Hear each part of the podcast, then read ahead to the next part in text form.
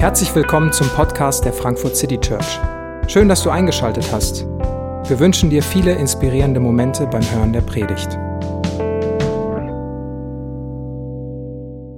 Auch von mir schön, dass ihr da seid. Mein Mikro ist an. Sehr gut.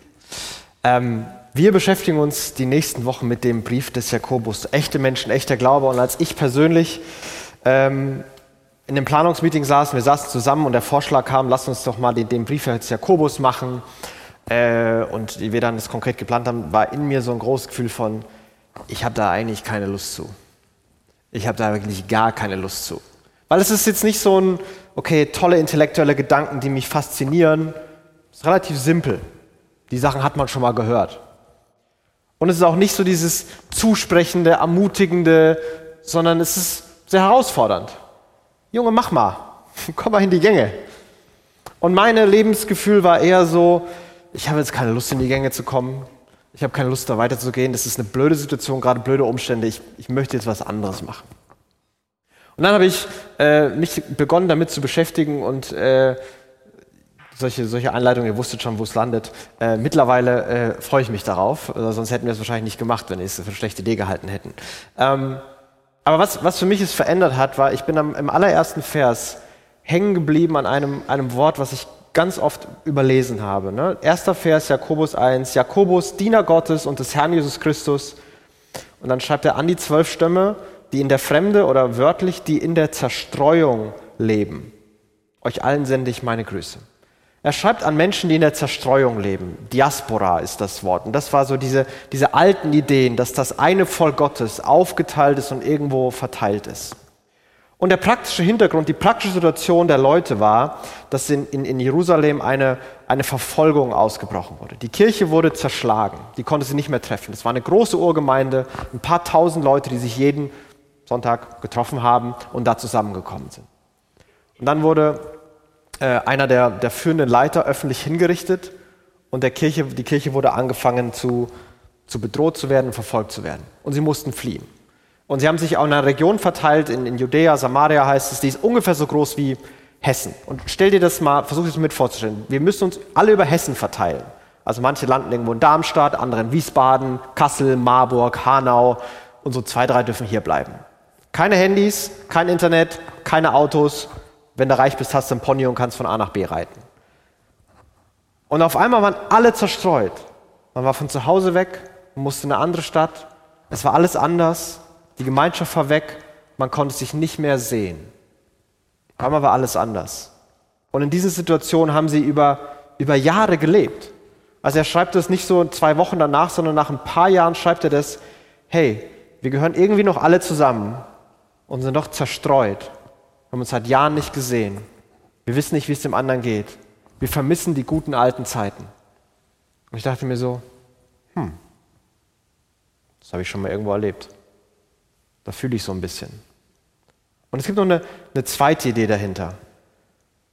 Ich merke bei mir, dass, ich nicht, dass wir nicht nur so zerstreut sind, dass wir uns nicht so sehen und nicht so treffen, sondern ich bin als Person in mir selbst ich zerstreut. Ich bin abgelenkt. Ich bin von, mit tausend Dingen beschäftigt. Es gibt so viele kleine einzelne Dinge in mir, von To-Dos über Werten, Dinge, die mich wichtig sind, Dinge, die ich auch mal lesen sollte, Dinge, die eigentlich gut wären, die ich machen sollte und hier mal was, da mal was, hier mal was, dort mal was. Alles will meine Aufmerksamkeit haben. Alles will dafür sorgen, dass ich da bleibe. Und alles in unserer Welt funktioniert so. Uns abzulenken, zu beschäftigen und meine Gedanken sind überall. Und es ist so schwer, mal die, den ganzen Gottesdienst nicht zum Handy zu greifen.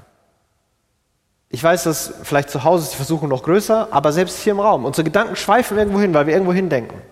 Wir sind versucht so, vielleicht hat ja jemand geschrieben, vielleicht ist ja da was, vielleicht habe ich dort was verpasst. Komm, ich guck mal kurz. So, diese, diese Gedanken sind vielleicht jetzt noch nicht da, aber vielleicht werden die kommen. Ich nehme das nicht persönlich, ähm, aber das, das ist die Welt, in der wir sind. Und so habe ich gesagt, wir sind auf zwei Arten fühle ich, kann ich diese, diese Zerstreuung fühlen. Ich fühle das als Gemeinschaft, fühle ich mich zerstreut, aber auch als Person kenne ich das, fühle ich das. Und er schreibt also mitten in die Situation hinein und weiß anscheinend, wie sich sowas anfühlt. Und was er schreibt, hat mich der finde ich aus einer Mischung aus aufrüttelnd, verstörend und äh, interessant. Seht es als einen ganz besonderen Grund zur Freude an, meine Geschwister, wenn ihr Prüfungen verschiedenster Art durchmachen müsst. Leute, das ist echt was Besonderes. Ein ganz besonderer Grund zur Freude, wenn ihr verschiedenste Prüfungen erlebt. Und dieses Wort Prüfungen ist relativ breit. Das kann ganz viel bedeuten. Das kann sowas bedeuten wie ähm, kleiner, kleiner Alltagsstress, Alltagsentscheidungen, wo man, wo man sich hin und her gerissen fühlt. Das kann Leiterfahrungen, leidvolle Umstände, Schwierigkeiten bedeuten. Das kann aber auch bedeuten, in, in solchen Versuchungs-, Verführungssituationen zu sein, wo man weiß, was richtig ist, aber das andere eigentlich einfacher wäre und vielleicht auch schneller geht und sich besser anfühlt und man doch dann versucht es, etwas gegen sein Gewissen zu tun, charakterliche Kompromisse einzugehen, etwas zu machen, wovon man weiß, dass es schlecht ist. Es hat diesen, dieses ganz weite Spektrum an Begriffen von Prüfung, Chance, Schwierigkeit, Versuchung. Und wenn ihr in all diese Formen geratet, egal was es davon gerade ist, das ist ein besonderer Grund zur Freude. Das ist nicht, hey, es gibt da auch gute Seiten und ihr müsst es mal lernen, positiv zu sehen. Ja, ich weiß, es ist hart, aber das und das gibt es auch noch da. So an den Haaren herbeigezogen, irgendwas Positives zu sehen. Sondern er sagt, hey, das ist ein besonderer Grund zur Freude. Das ist ein besonderer Grund. Ich freue mich für euch und ich freue mich auch für mich. Toll, dass wir in diesen Schwierigkeiten stecken. Was? Denn ihr wisst doch, Vers 3, wenn euer Glaube erprobt wird und sich bewährt, bringt das Standhaftigkeit hervor. Standhaftigkeit würden wir vielleicht heute ganz modern und hip mit Resilienz übersetzen. Das bringt Geduld, Standhaftigkeit, Durchhaltevermögen, Resilienz hervor. Wenn ihr erprobt werdet, euer Glaube erprobt wird. Und mit Glaube meint er für die Leute nicht, dass sie einzelne intellektuelle Propositionen überprüfen können sondern euer Lebensstil, euer ganzes Leben als Menschen, die versuchen, Jesus zu folgen, nach Jesu Vorbild zu leben, sich auf Jesus und seine Versprechen zu verlassen. Und wenn das geprüft wird, wenn daran gerüttelt wird und ihr standhaft mit Resilienz dem begegnet, da entsteht zum einen Resilienz in diesen Momenten und dadurch entsteht noch etwas viel Größeres. Denn durch Standhaftigkeit soll das Gute, das in eurem Leben begonnen hat, zur Vollendung kommen. Dann werdet ihr vollkommen und makellos sein. Und es wird euch an nichts mehr fehlen. Absolut große Worte. In diesen Momenten, wenn gerüttelt wird, kann Standhaftigkeit, Resilienz entstehen. Und wenn das entsteht, dann wird etwas Gutes, was in euch angefangen hat, der, der, der Glaube, das Leben mit Jesus, eure, eure Gottesbeziehung, die wird vollkommen und ihr als Menschen werdet vollkommen und zur Vollendung kommen und es wird euch an nichts mehr fehlen. Und seine Idee von Vollkommenheit ist ihm ein wirklich wichtiges Wort. Es kommt immer mal wieder vor in diesem Brief. Und was er mit vollkommen meint, ist nicht fehlerlos. Also so hier sind noch die drei Dinge, die ihr beachten müsst, damit ihr keine Fehler mehr macht. Und so kann man Fehler vermeiden. Sondern diese Idee von vollkommen ist, ist eine Idee von, von ganz, ohne Widersprüche, ohne Unstimmigkeiten. Dann werdet ihr Menschen sein, die ohne Unstimmigkeiten, ohne Widersprüche leben. Modernes Wort dafür ist Integrität. Dann werdet ihr ganz echt, ganz integer leben können. Und das ist sein großes Anliegen mit diesem, mit diesem Brief. Dass die Menschen, die dieses Gefühl von Zerstreuung kennen und in diesem Gefühl von Zerstreuung leben, dass sie mitten in diesen Momenten Integrität sich erarbeiten und in ihrer Integrität wachsen und dass Resilienz entsteht. Und die Themen, die hier aufgeworfen werden, sind in der Kombination komisch und vielleicht mögen wir das nicht. Aber einzeln finden wir die alle cool. Also wie man Freude im Leben findet und erfüllte Momente generieren kann, super Thema. Tipps und Tricks mit Schwierigkeiten umzugehen, Schwierigkeiten kleiner zu machen, zu überwinden, auch super. Resilienz, tolles Thema, viele Bücher, ganz wichtig, wie man das lernen kann und machen kann. Glaube und Spiritualität ist zumindest interessant, weil manchmal hilft es ja, effektiv zu bleiben, schöne Momente zu haben. All das alleine ist irgendwie spannend. Aber er nimmt es alles und packt das zusammen. Wenn an euch gerüttelt wird, wenn die Schwierigkeiten da sind, dann, dann kann da Standhaftigkeit entstehen, Resilienz entstehen. Das Spannende an, an Geduld, Resilienz, Standhaftigkeit ist, das kannst du nicht von einem Buch oder einem Klassenzimmer lernen. Also wir, wir können ganz viele Bücher lernen, darüber lernen, wie man das denkt oder so. Aber man lernt es, standhaft zu bleiben, indem man stehen bleibt. Indem gerüttelt wird und man stehen bleibt. Sofort umfallen, nächstes Buch lesen, jetzt bin ich resilient, wieder sofort umfallen, nächstes Buch lesen, das ist kein Fortschritt. Er ist interessiert daran, dass das echt und tief in unserem Leben ist. Und es muss sich beweisen. Und dadurch kann Freude entstehen. Freut euch, Prüfungen und Schwierigkeiten bewirken Resilienz und Resilienz führt zur Integrität. Integrität Men als Mensch, Integrität als Christ, als, als Person, die sich auf Jesus beruft. Es ist nicht der Fokus darauf, effektiv zu bleiben. Es ist auch nicht der Fokus darauf, so Hilfe zur Selbsthilfe und wie mein Leben gelingen kann, sondern wie du ein Mensch sein kannst, der ganz echt, ganz aufrichtig und mit einer besonderen Geschichte glaubt und Jesus folgt. Vollkommen, vollendet, an nichts mangeln. Echte Menschen mit echten Geschichten und echtem Glauben. Und er schreibt es in einer Zeit, wo heute wie damals Menschen mit diesen, mit diesen Unstimmigkeiten in ihrem Charakter gelebt haben. Wir erleben das heute. Ich erlebe das bei mir selbst, ich erlebe das überall. Es gibt die großen gesellschaftlichen Themen, wo wir diese, diese Unstimmigkeiten, diese Widersprüche haben. Umwelt, Ganz wichtiges Thema, muss dringend ganz, ganz viel passieren. Aber die Zahl der Reisen, Kreuzfahrten, SUV-Käufe, die nehmen nicht wirklich ab. Obwohl gesellschaftlich die Zustimmung massiv ist, passiert das alles nicht. Ich habe da letztens so eine Doku gesehen zum Tierwohl. Muss man unbedingt was machen. Unbedingt. Aber Fleischkonsum und wie wir essen und wie wir uns ernähren und was wir bereit sind zu bezahlen, ändert sich auch nicht.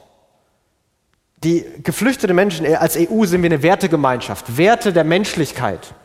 Und den Menschen, die Flücht auf Flucht sind, muss geholfen werden. Und die müssen auch ein Zuhause bekommen. Halt nicht in meinem Häuserblock, sondern im Nachbardorf, da ist doch noch Platz. Und es gibt diese, diese Widersprüchlichkeiten gesamtgesellschaftlich. Und vielleicht gibt es manche von denen, in denen du dich selber fühlst, aber in anderen nicht. Ich kenne die aber bei mir auch ganz persönlich mein Image, wie, wie andere mich sehen, wie andere mich sehen sollen, was ich von mir preisgebe, was andere denken sollen, wer ich bin. Effizient und doch entspannt. Immer freundlich und zugänglich, aber doch verantwortlich und zielstrebig. Ich bin überall beliebt und trotzdem kann ich meine Prioritäten setzen mich gut abgrenzen. Oder irgendeine Form aus den Sachen, das soll wahrgenommen werden. So will ich mich zeigen, was ich für Erlebnisse habe, was ich für Events habe, wen ich kenne, wie es läuft. Und dann gibt es da die Momente, wo ich Sachen denke, die niemand hört und Sachen tue, die niemand sieht. Und es hat einen Grund, warum die niemand hört. Und es hat einen Grund, warum die niemand sieht. Weil er diese Unstimmigkeit, diese Widersprüchlichkeit zu sehen ist. Und Jakobus will genau das herausfordern, dass diese Unstimmigkeit, dieser Widerspruch kleiner wird und irgendwann aufhört. Dass wir echte Menschen sind, integre Menschen, glaubwürdige Christen und Christinnen. Das ist sein Ziel. Und dafür macht er manche Themen auf, die wir mit Sicherheit schon mal gehört haben. Wie behandle ich andere? Behandle ich die nach Ansehen oder lebe ich wirklich Nächstenliebe?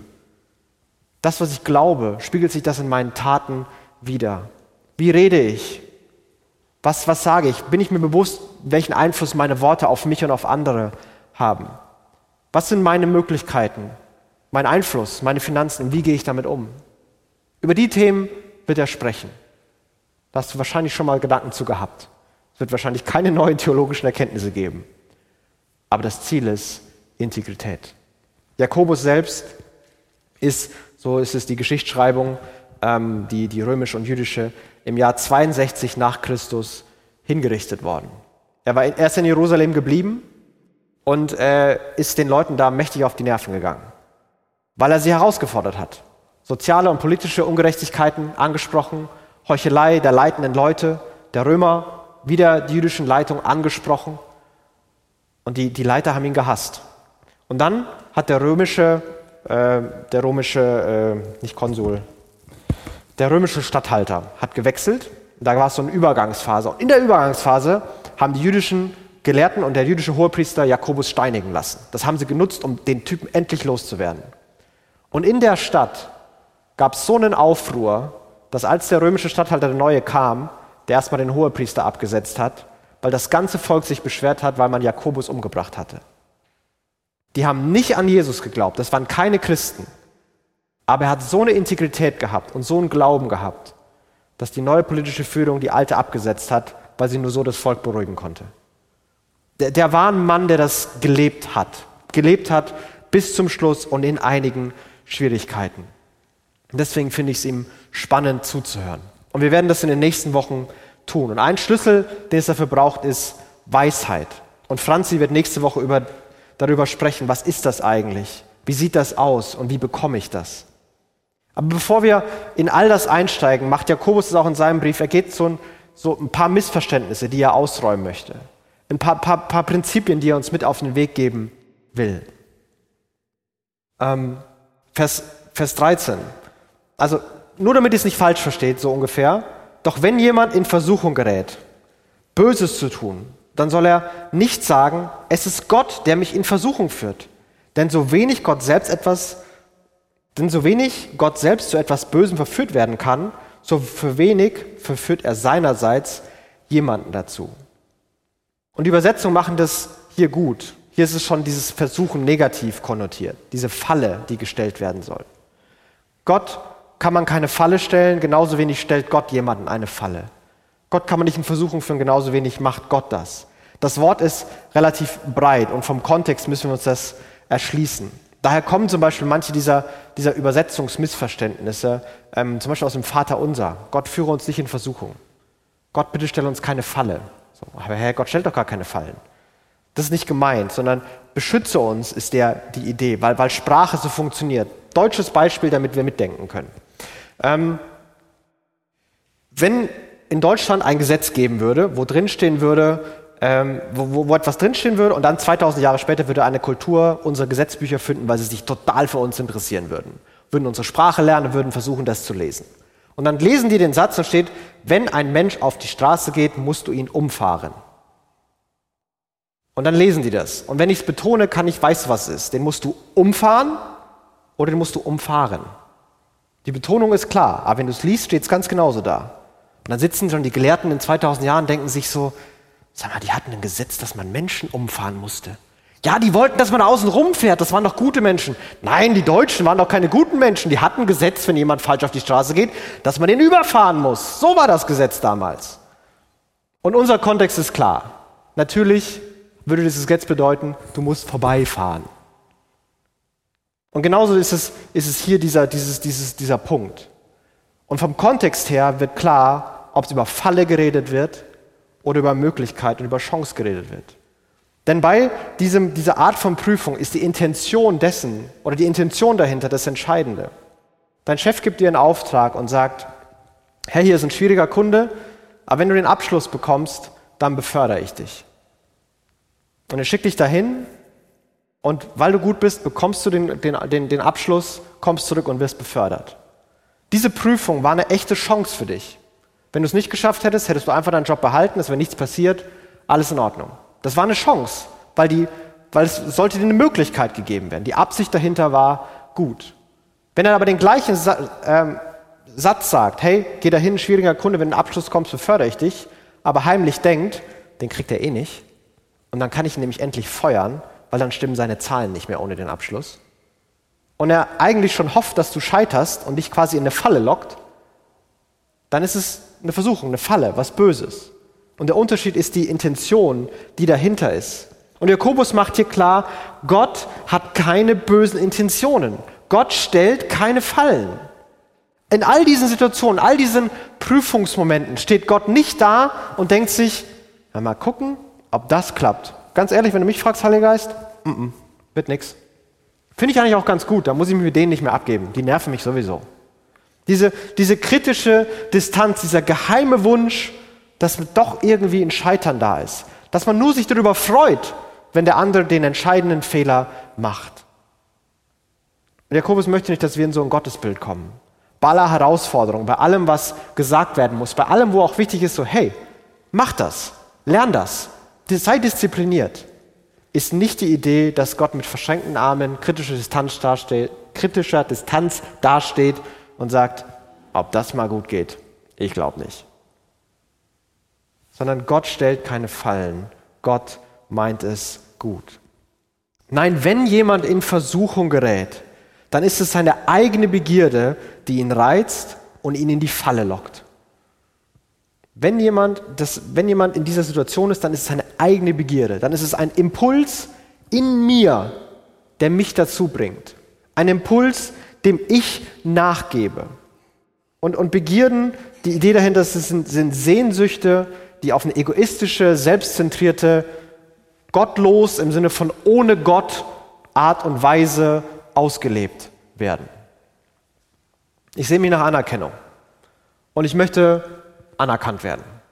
Und dann gibt es diese Sehnsucht in mir und dann sitze ich in einer Runde, wo gerade über eine Person gelästert wird und ich weiß, ich habe eine gute Geschichte, da werden alle gleich lachen und sich über mich freuen.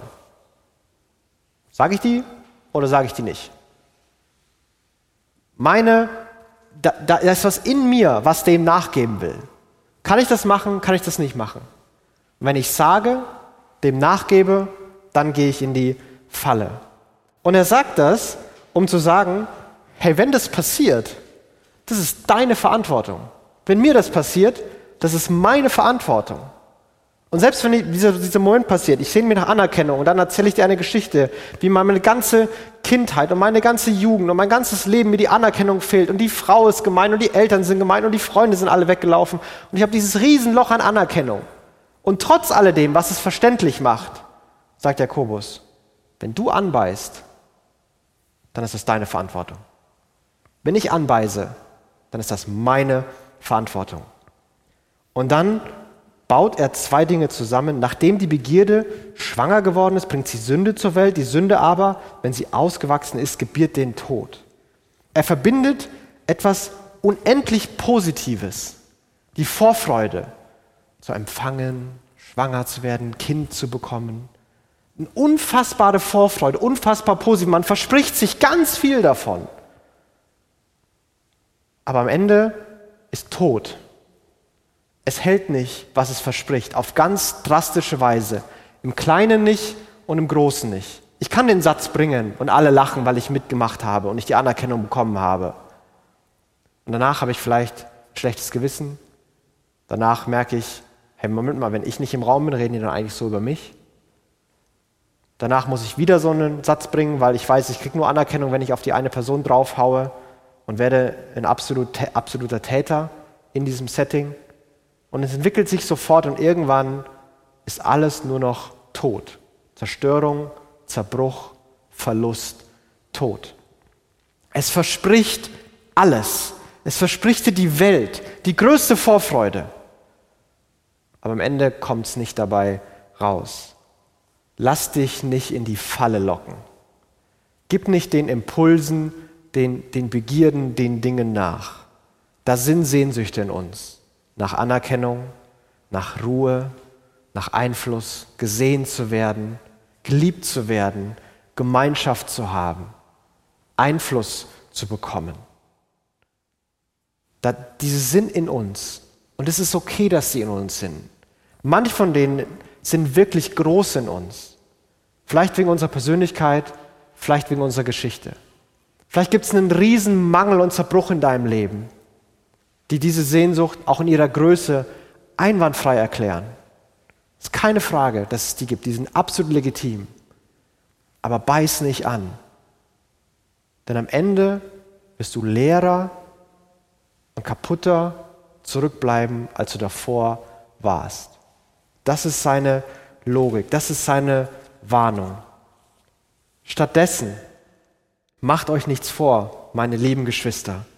Von oben kommen nur gute Gaben und nur vollkommene Geschenke. Da ist es wieder, diese ganzen echten Geschenke. Sie kommen vom Schöpfer der Gestirne, der sich nicht ändert und bei dem es keinen Wechsel von Licht und Schatten gibt. Da kommen vollkommene, gute, ganze Gaben.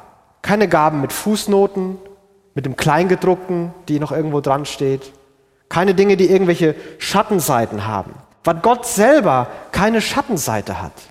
Gott ist nicht Wechsel von Licht und Finsternis. Und mal ist er gut gelaunt und mal ist er schlecht gelaunt. Mal hört er mir zu und mal nicht. Gott ist immer dieses, diese, dieses, dieses Licht. Er hat keine Schattenseite. Gott macht das nicht. Gott ist so nicht. Vergiss das nicht. Von ihm kommen nur vollkommene Geschenke. Und dann macht er diese Formulierung, dem, dem Schöpfer der Gestirne, Vater des Lichts wird es manchmal übersetzt. Aber Gott, der die Sterne gemacht hat, die Leute damals waren Sterne ganz, ganz wichtig. Wir haben das noch so in Sprüchen, so die Sterne stehen gerade günstig, so diese Idee. Die Sterne haben Macht und Einfluss und ich bin abhängig von denen. Ich verlasse mich darauf, auf kosmische Mächte. Und Jesus sagt, und Jakobus sagt, wisst ihr was? Gott hat all die Dinger da in den Himmel geklebt. Der ist der Schöpfer der Sterne. Verlasst euch auf ihn. Wir würden vielleicht heute sagen, Gott ist der allwissende Gott, der jede Wissenschaft gemacht und durchdrungen hat. Er hat alles geschaffen, er weiß alles. Psychologie, Soziologie, Biologie, Medizin, Physik, alles. Verlass dich auf Gott. Das ist noch eine Stufe drüber über den guten Sachen. Eins drüber ist Gott. Verlass dich auf ihn. Von ihm kommen die guten Gaben, die vollkommenen Geschenke, die du brauchst, um in dieser Integrität zu leben, um nicht anzubeißen. Und nochmal, wir springen ein bisschen zurück, Vers 12, mitten, äh, mitten in diesem Satz, diese Zusammenfassung. Glücklich zu preisen ist der, der standhaft bleibt, wenn sein Glaube auf die Probe gestellt wird. Denn nachdem er sich bewährt hat, wird er den Siegeskranz des ewigen Lebens erhalten, wie der Herr es denen zugesagt hat, die ihn lieben. Glücklich, wer standhaft bleibt, wo am Glauben gerüttelt wird wo an deinem Leben, deinem Charakter, deiner Integrität gerüttelt wird und du standhaft bleibst. Wie geht das? Wenn sie bewährt sind, wer sind die, die bewährt sind? Wer schafft's? Die, die ihn lieben. Nicht die, die diszipliniert sind, die besten fünf Prozent, die, die richtig viel Ahnung haben, die, die ihn lieben, die mit diesem Blick in diesem Vertrauen auf Gott leben, hey, von Gott kommt alles Gute und alles Vollkommene. Und ultimativ glaube ich, dass ich von ihm meine Sicherheit, meine Anerkennung, meine Gemeinschaft, meinen Einfluss, mein Gesehenwerden, meine Liebe, die bekomme ich ultimativ bei ihm. Und ich will die da auch beginnen zu suchen. Ich will nicht, wenn es mal einen Moment nicht klappt, sofort einknicken und doch wieder anbeißen sondern ich will mich bemühen, standhaft zu bleiben, weil ich weiß, dass von ihm nur Gutes kommt. Ich weiß, dass er als, als Mensch auf diese Welt gekommen ist, mitten in meine Situation, mitten auf diese Welt. Jesus ist Mensch geworden. Und er ist gekommen, um uns zu retten, zu befreien, neues Leben zu geben. Das ist überall da, wo wir schon Zerbruch und Tod geerntet haben. Überall Dinge, wo wir Dinge kaputt gemacht haben oder bei uns kaputt gegangen sind dass er da mit seiner Liebe und Güte und seinen vollkommenen Gaben hineinkommt und neues Leben schenkt und neues Leben gibt. Und das begeistert mich, das findet sich denen, die Gott lieben. Und Gott liebt mich und deswegen bin ich so begeistert und liebe ihn zurück und bleibe dran. Und die Frage, die ich uns am Anfang dieser Reihe stellen möchte, ist, willst du dich herausfordern lassen? Kann es für dich eine Kategorie werden, Standhaftigkeit zu lernen. Und vielleicht hast du etwas im Kopf, wo du merkst, hey, da falle ich immer wieder drauf rein. Das ist so eine Situation, da beiße ich immer wieder an. Ich glaube, dass ich mir so Kontrolle, Ruhe, Einfluss, Anerkennung erarbeiten kann. Ich falle immer wieder drauf rein. Danach geht es mir immer schlechter. Möchtest du da versuchen, im Wind stehen zu bleiben, standhaft zu bleiben, heraus, dich herausfordern zu lassen? Du bist nicht allein in dem. Jakobus spricht hierzu, dass von Gott die vollkommenen Geschenke kommen. Von Gott kommt das, was wir dafür brauchen und davon benötigen. Und unsere Möglichkeit, unsere Herausforderung wird es sein und wird es bleiben, es von Gott zu erwarten, zu vertrauen, dass wenn er es sagt, er es auch wirklich tut und ihn zu lieben. Und die, die ihn lieben, die werden standhalten ultimativ. Wenn sie hinfallen, stehen sie wieder auf. Und die werden zu diesen echten, integren Menschen. Mein Traum von uns, von unserer City Church ist, dass wenn wir 10, 20, 30 Jahre diesen Weg gehen und gegangen sind, dass wenn irgendwer in Frankfurt hört, da ist jemand, der geht in die Frankfurt City Church. Ha, stimmt, den kenne ich, mit dem habe ich mal zusammengearbeitet. So eine integre Person habe ich noch nie getroffen.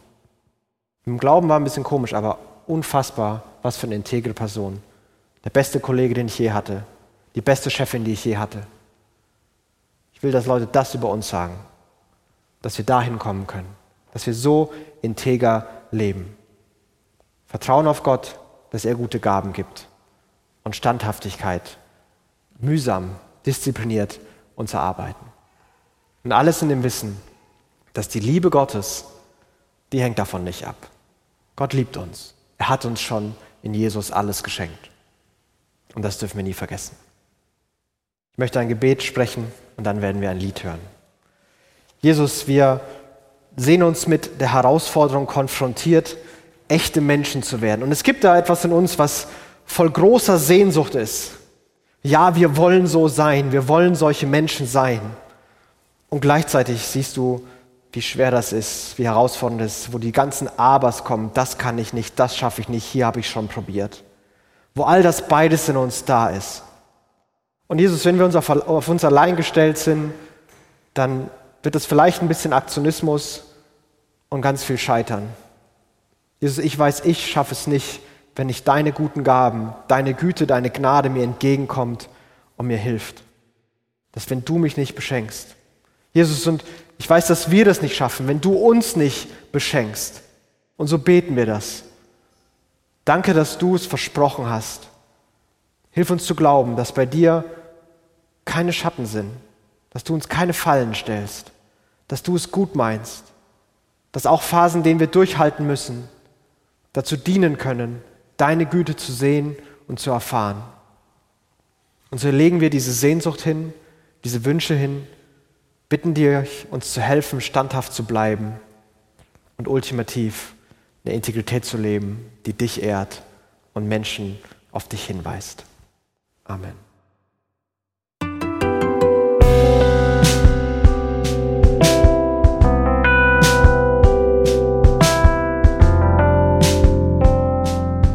Wir hoffen, die Predigt hat dich inspiriert. Wenn du uns kennenlernen möchtest, dann schau einfach mal auf unsere Homepage www.frankfurtcitychurch.de oder besuch uns in unseren Gottesdiensten. Bis dann!